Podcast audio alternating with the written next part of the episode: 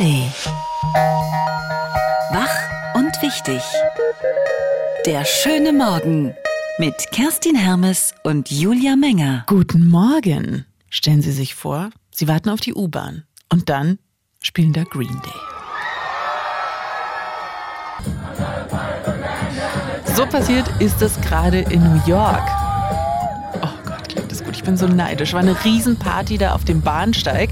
Und heute kommt das neue Album raus. Das 14. Green Day Album. Wahnsinn. Und Billy Armstrong sieht komischerweise immer noch so aus wie vor 30 Jahren. Was heute noch wichtig ist und wird, das hören Sie gleich in der Tagesvorschau als erstes hier in Wach und Wichtig. Und dann gibt's den Kommentar von Albrecht von Lucke sehr gelungen heute wieder, meine Meinung. Und unser Gespräch mit Cem Özdemir. Und wir schauen auch noch aufs Fußballwochenende mit Andreas Ulrich. Hier ist die Radio 1 Tagesvorschau. Heute ist Freitag, der 19. Januar 2024. Ihren 40. Geburtstag feiert heute die ehemalige Eiskunstläuferin Aljona Savchenko. Die deutsche Ukrainerin hat 2018 olympisches Gold im Paarlauf für Deutschland geholt und war mehrmals Welt- und Europameisterin. Heute arbeitet sie als Trainerin an ihrem früheren Trainingsstandort in Chemnitz.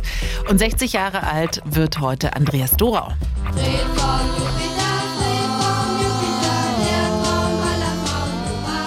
Das war sein größter Hit 1981 während der neuen deutschen Welle und sein neues 14. Album erscheint heute quasi als Geburtstagsgeschenk an sich selbst. Und eine der coolsten deutschen Schauspielerinnen wird heute 70, Katharina Thalbach. Die mit der Reibeisenstimme und den vielen Gesichtern wurde am 19. Januar 1954 in Ostberlin geboren. Neben der Schauspielerei ist sie unter anderem auch Regisseurin und Synchronsprecherin.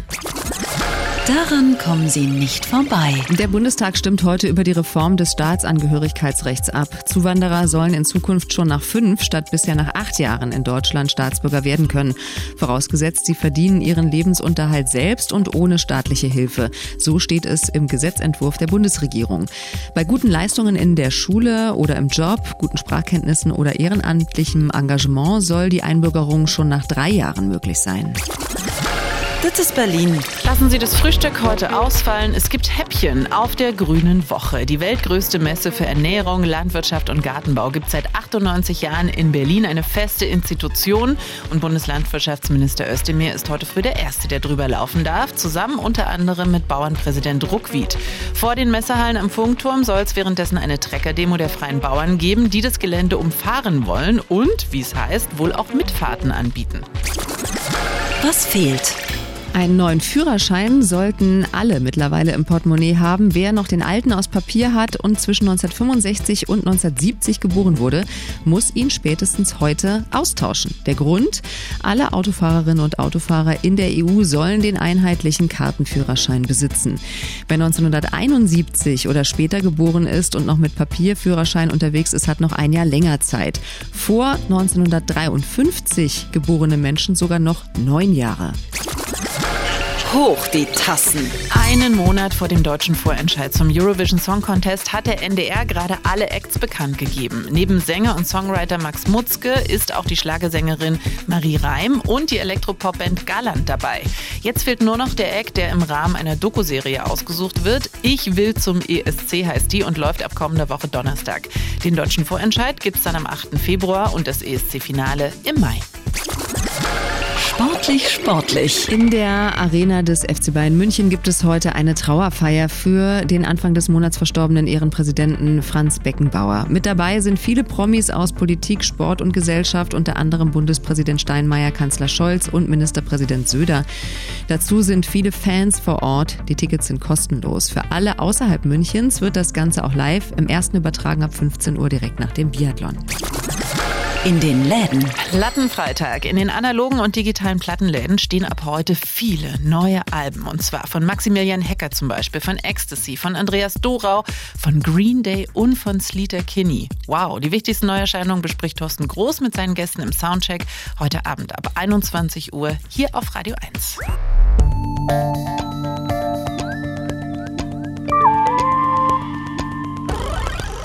Donald Trump ist ein gutes Stück näher rangerobbt Richtung Weißes Haus, das Zentrum der Macht in den USA.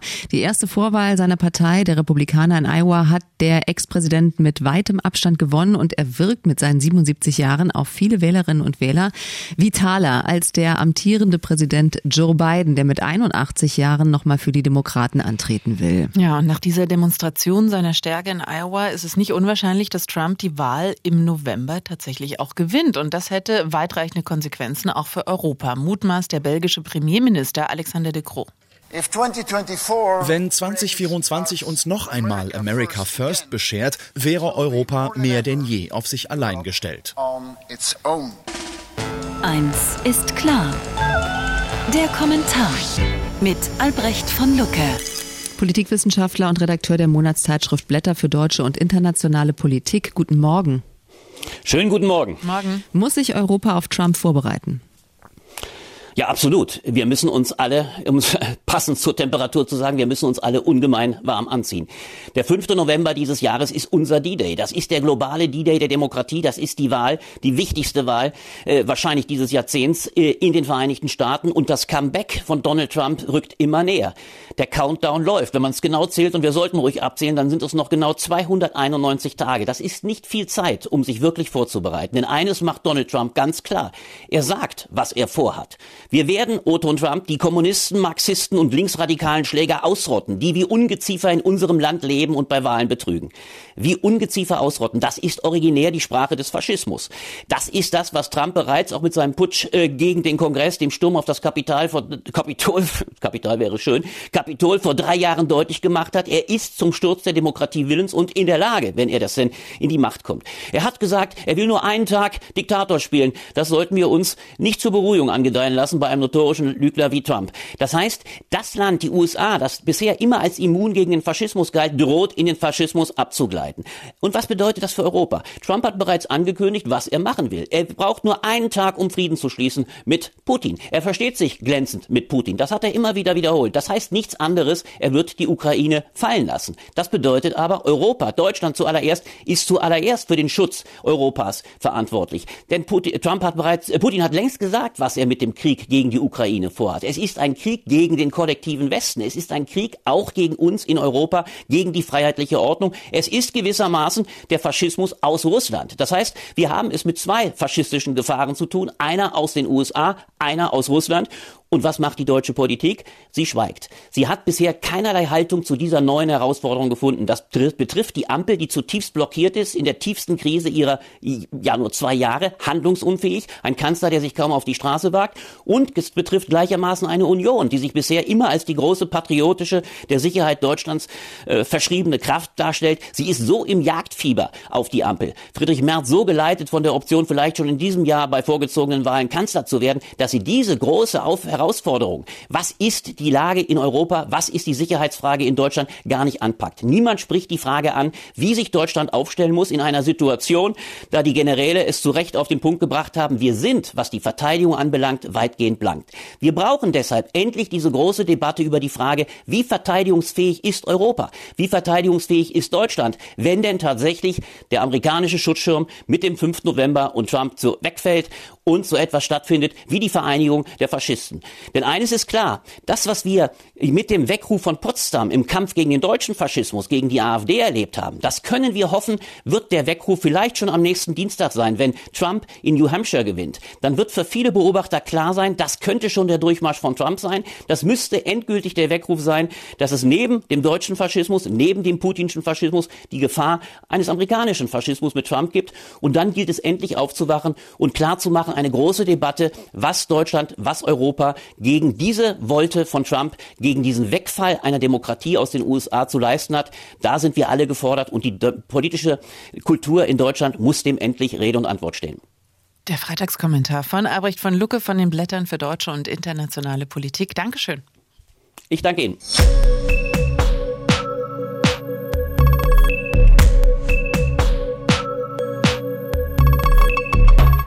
Tiere streicheln, Spezialitäten probieren, Landwirtschaftsberufe kennenlernen. All das geht auf der Grünen Woche in Berlin, die Messe der Agrar- und Ernährungsbranche. Heute eröffnet sie für Besucherinnen und Besucher, aber die sonst so heitere Messe wird in diesem Jahr überschattet. Die Bauern wollen wohl nächste Woche weiter protestieren, denn seit gestern Abend steht der Bundeshaushalt für dieses Jahr und darin bleibt es dabei. Die Steuerentlastungen beim Agrardiesel werden schrittweise abgeschafft. Bauernverbandspräsident Joachim Ruckwied hatte vorher schon angekündigt. Das war das Vorbeben. Wenn sich nichts verändert, dann kommt es möglicherweise zur Eruption. Es brodelt gewaltig. Wie reagiert da die Bundesregierung? Am Telefon ist jetzt Bundeslandwirtschaftsminister Cem Özdemir von den Grünen bei uns. Guten Morgen. Guten Morgen, Frau Hermes. Guten Morgen, Frau Menger. Ziemlich heftige Wortwahl vom Bauernverbandspräsidenten da, Joachim Ruckwied, hier in seiner Drohung, die wir gerade gehört haben. Wie viel Schärfe gestehen Sie ihm in dieser Debatte zu? Sie wollen ja gleich mit ihm eigentlich ganz schön gemütlich über die Messe schlendern. Ja, wir haben uns ja gestern schon mehrfach gesehen. Das traditionelle Mittagessen mit den Präsidenten des Bauernverbandes äh, und die Eröffnung gemeinsam am Abend das war jetzt durchaus von gegenseitigem Respekt getragen. Wir kennen uns, wir schätzen uns, arbeiten hart in der Sache, aber immer fair miteinander zusammen. Und mein Stil ist ja auch davon geprägt, dass ich partizipativ arbeite. Und das war ja das Problem dieser Beschlüsse. Sie sind gefasst worden, haben einen Berufsstand, die Landwirtschaft über Gebühr belastet und sie sind vor allem ohne Konsultation erfolgt. Ich habe dafür gekämpft, dass sie korrigiert werden, habe ja auch was erreicht. Die Kfz-Steuerbefreiung bleibt vollumfänglich. Und beim Agrardiesel gibt es keinen sofortigen Ausstieg. Ich ja, weiß, ja, dass aber die Bauern mehr möchten. Genau. Sie wollen, äh, Sie wollen mehr die Bauern mal ganz unabhängig vom Ton. Es ist inhaltlich klar, dass der Bauernverband nicht akzeptiert, dass die Steuerentlastungen auf Agrardiesel schrittweise abgeschafft werden. Sie setzen jetzt alles äh, auf andere Entlastungen als Kompensation wie Bürokratieabbau oder einen Tierwohlcent. Aber darüber will Ruckwied ja gar nicht erst reden, bevor das Agrardieselthema nicht vom Tisch ist. Was heißt das jetzt? Muss da jetzt nicht doch noch mehr kommen von Ihnen? Die CSU spricht schon von einem agrarpolitischen Insolvenzantrag.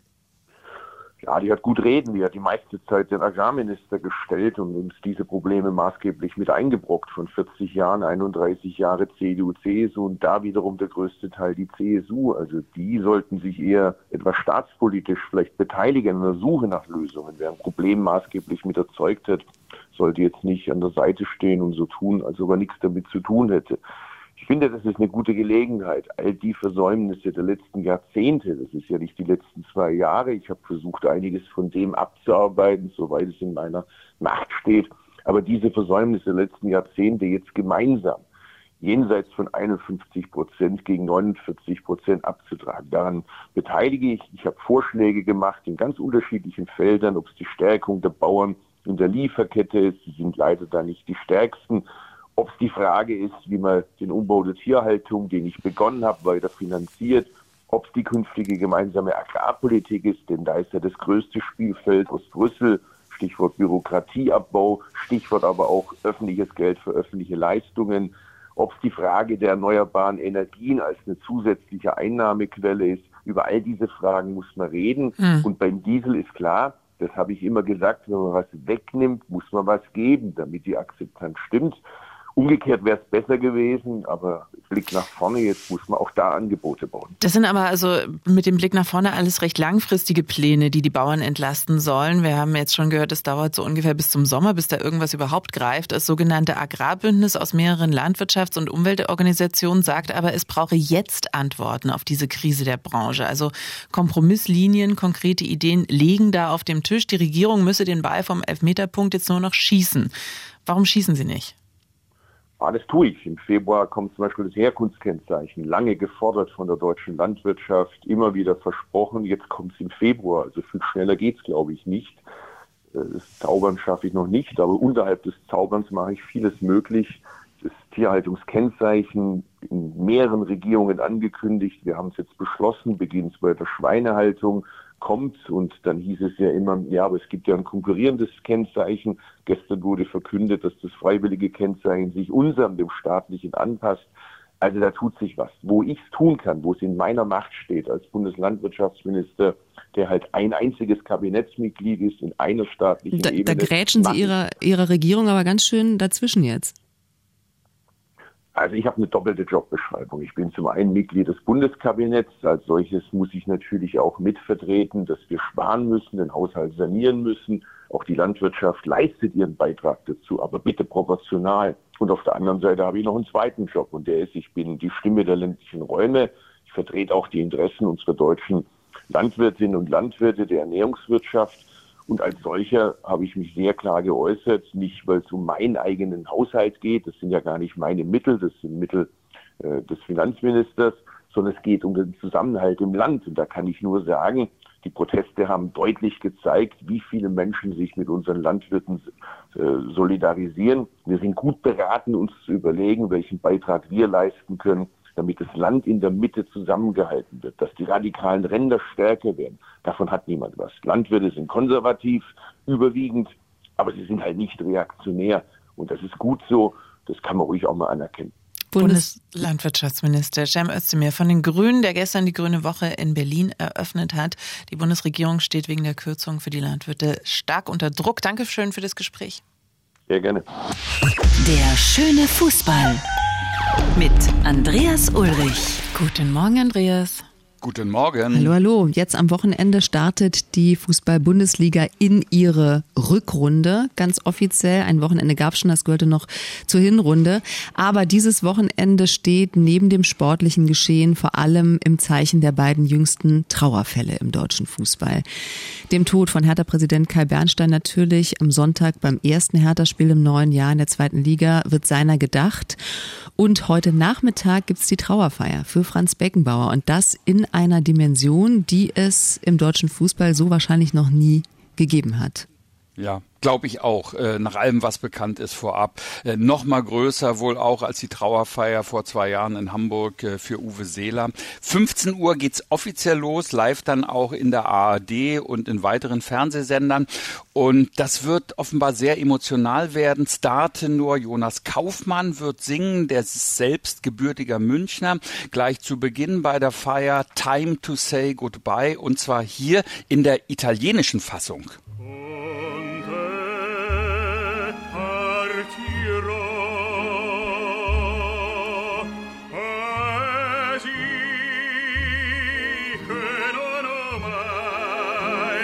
Ja, so wird's klingen bei der Trauerfeier für Franz Beckenbauer. Und sie werden alle da sein heute Nachmittag im Stadion in München. Also zum Beispiel aus der Weltmeisterschaft, äh, Weltmeistermannschaft von 74, Breitner, Netzer, Overath und Hoeneß, außerdem Matthäus, Lahm, Schweinsteiger.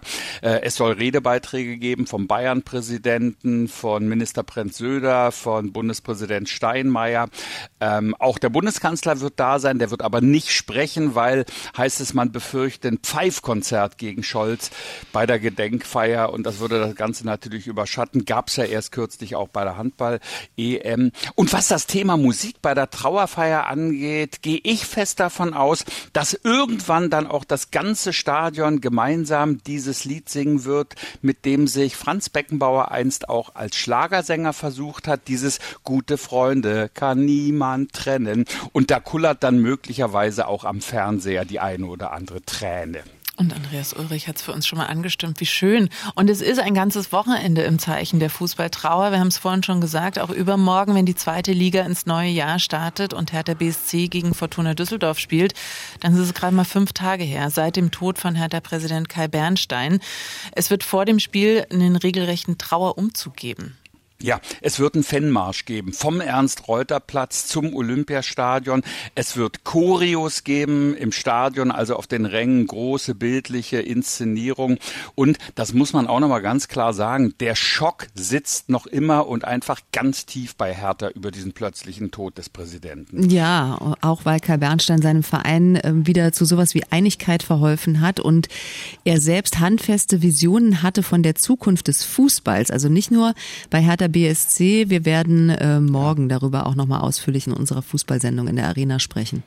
Ja, er hat ja tatsächlich kurz äh, vor dem Tod der Zeitung Sportbild noch ein bemerkenswertes Interview gegeben, wo er unter anderem erklärt hat, warum er klar gegen den Einstieg eines Großinvestors in die Bundesliga gestimmt hat oder warum dieser sogenannte Supercup im Sommer totaler Quatsch ist und abgeschafft gehört, dieses aufgeblasene Spiel immer Meister gegen Pokalsieger.